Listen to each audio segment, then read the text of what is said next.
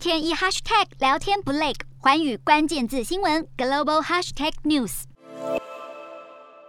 美国副总统贺锦丽上个月二十六号确诊新冠肺炎，这个月二号他接受病毒检测，已经呈现阴性。贺锦丽在三号重返白宫工作，他在接下来十天内与他人接触时也会戴上口罩。不过，美国加州和纽约疫情又出现变化，在经历数月的数字下降后，加州的新冠确诊病例在上周增加了将近百分之三十，住院人数也攀升。卫生官员忧心，加州可能会进入新一波的感染浪潮。如果情况严重，不排除重新颁布口罩强制令。纽约市确诊数最近也回升，近期每天平均新增大约两千五百例，比三月初的每天平均六百例成长了四倍。而更需要关注的是，南非发现变种病毒 Omicron 的亚型变异株 BA 四和 BA 五这两种新变异株很可能能够躲避疫苗以及已经染疫者的自然免疫力，而且传染力似乎比 BA two 还要高。BA 四和 BA 五造成南非确诊数激增，目前占南非新增确诊的百分之七十，但住院和病故人数并未大增。病毒学家表示，变异株的突变让病毒得以逃脱免疫机制，这可能会导致重复感染，并且突破一些疫苗的保护力。这也是南非疫情复燃的唯一原因。因为根据推算，当地超过九成人口已经具有免疫保护水准。除了南非之外，BA 四和 BA 五已经在全球二十个国家现踪。